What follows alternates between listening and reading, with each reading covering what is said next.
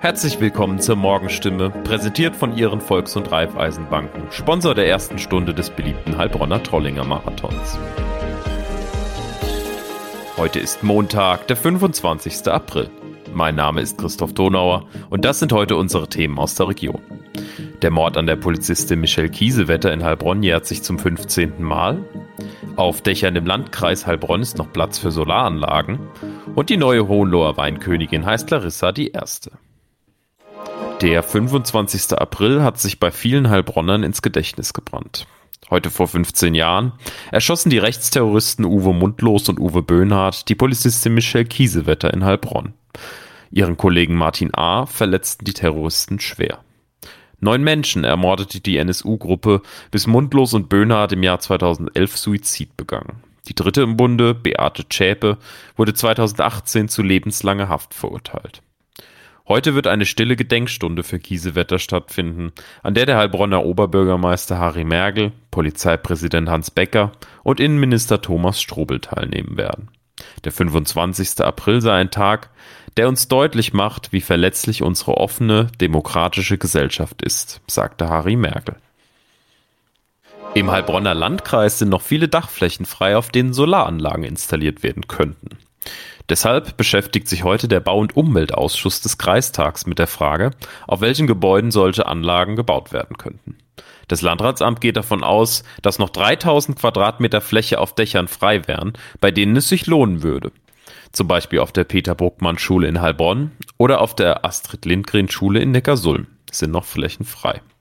Der Bad Rappenauer Kreisrat Klaus Riesmüller schätzt, dass auf den bisher freien Flächen etwa 782.000 Kilowattstunden Strom im Jahr erzeugt werden könnten.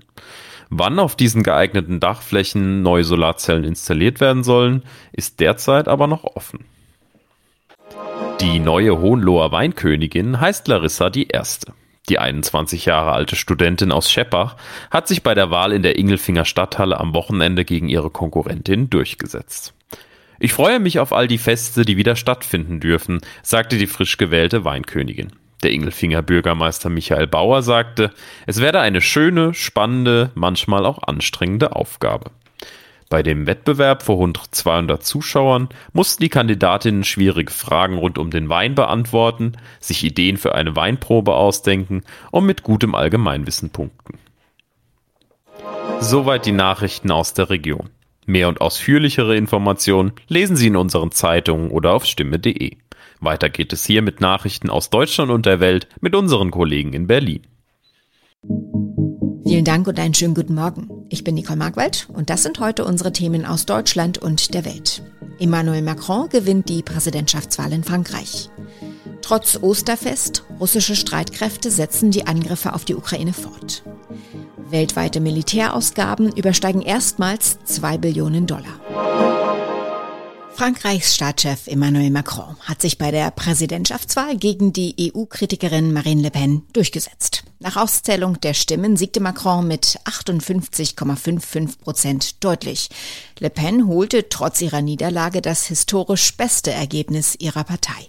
Dorothea Finkbeiner berichtet aus Paris, die Wahl ist entschieden, Macron bleibt für weitere fünf Jahre Präsident. Und dann wurde vermutlich bei Macrons Anhängern groß gefeiert. Wie und wo?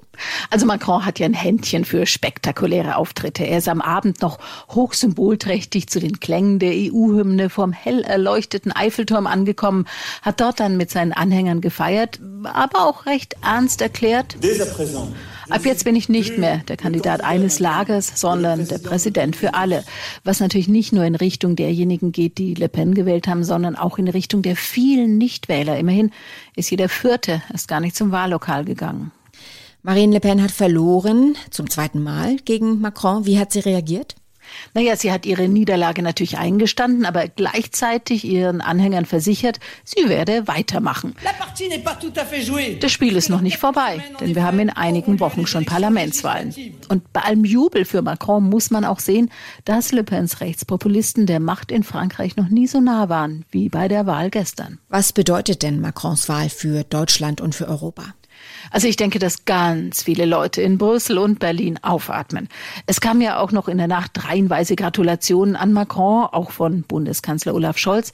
Denn Le Pen hätte bei einem Sieg ja nicht nur Frankreich verändert. Sie ist extrem EU- und Deutschland kritisch und hat nach dem Motto Frankreich zuerst ja schon geplant, etliches in der EU zu blockieren. Und mit Macron steht eben jetzt weiter das berühmte deutsch-französische Zugpferd in Europa. Und mit Macron steht Frankreich auch weiter fest in der Pro-Ukraine-Front. Bei allem Jubel über Macrons Sieg ist er nicht letztlich nur gewählt worden, weil die Menschen in Frankreich verhindert wollten, dass eine Rechtspopulistin Präsidentin wird? Genau so ist es. Macron ist von Millionen Leuten, die eigentlich politisch eher links sind, gewählt worden, die Le Pen verhindern wollten, aber denen auch Macrons wirtschaftsfreundliche Politik und sein autoritärer Stil überhaupt nicht gefällt. So als Sinnbild dafür, wie ihr das stinkt, ist gestern auch tatsächlich eine Frau mit einer Wäscheklammer auf der Nase wählen gegangen. Und dieser Frust könnte für Macron zum Problem werden, denn er braucht für seine Politik auch eine Parlamentsmehrheit. Und ob er die bei den Wahlen im Juli bekommt, ist fraglich. Die russischen Streitkräfte haben ihre Angriffe in der Ukraine trotz internationaler Bitten um eine Waffenruhe auch am orthodoxen Osterfest fortgesetzt. Es wurden erneut zahlreiche Militärobjekte und Stellungen des ukrainischen Militärs beschossen, heißt es aus dem Verteidigungsministerium in Moskau. Roman Schell berichtet aus der Ukraine. Immer neue Angriffe startet die russische Armee im Donbass und versucht, die ukrainischen Truppen zu umzingeln. Parallel werden die ukrainischen Städte mit Raketen beschossen. Ein verzweifelter Hilferuf aus dem Stahlwerk Azovstal in der besetzten Hafenstadt Mariupol. Die Zivilisten im eingekesselten Stahlwerk haben ein Video aufgezeichnet, in dem sie die Welt um Hilfe bitten. Sie wollen dringend evakuiert werden. Ihre Wasservorräte reichen maximal für eine Woche. Auch UN-Generalsekretär Antonio Guterres verstärkt seine Bemühungen um Frieden. Er wird in dieser Woche nach Moskau und Kiew reisen. Heute aber geht's in die Türkei. Dort trifft er den türkischen Präsidenten Recep Tayyip Erdogan. Miriam Schmidt berichtet aus Istanbul. Die Türkei unterhält gute Beziehungen zu beiden Seiten und sieht sich als Vermittlerin zwischen Russland und der Ukraine. Im März gab es auch Verhandlungen in Istanbul. Der UN-Chef wird dann weiterreisen nach Moskau, wo er von Putin empfangen wird. Dann reist er weiter nach Kiew und trifft sich mit dem ukrainischen Präsidenten Zelensky. Ob er etwas erreichen kann, ist jedoch fraglich. Zuletzt waren die Friedensverhandlungen ins Stocken geraten. Es ist ein neuer Rekord. Zum ersten Mal sind die Militärausgaben der Staaten der Erde 2021 über die Marke von zwei Billionen Dollar gestiegen. Das geht aus einem Bericht des Stockholmer Friedensforschungsinstituts SIPRI hervor. Im vergangenen Jahr wurden laut Bericht 0,7 Prozent mehr für Rüstungsgüter ausgegeben als im Jahr zuvor. Die deutschen Ausgaben sanken leicht. Spitzenreiter ist eine alte Bekannte. Sigrid Harms berichtet aus Skandinavien. Welches Land gibt denn am meisten aus für Rüstungsgüter? Ja, das sind wie immer die USA. Im letzten Jahr sind die amerikanischen Ausgaben für Rüstungsgüter zwar leicht zurückgegangen, aber im internationalen Vergleich sind sie mit 800 Milliarden Dollar unglaublich hoch. Auf Platz zwei kommt China, das fast fünf Prozent mehr ausgegeben hat, und zusammen stehen diese beiden Länder für die Hälfte aller Militärausgaben weltweit. Auch Indien, Großbritannien, Russland und Frankreich haben in 2021 mehr in Waffen investiert. Die deutschen Ausgaben hingegen sind leicht gesunken. Deutet sich der Konflikt in der Ukraine in den Zahlen schon irgendwie an? Ja, die Zahlen beziehen sich ja auf die Ausgaben, die 2021 im Vergleich zu 2020 getätigt wurden.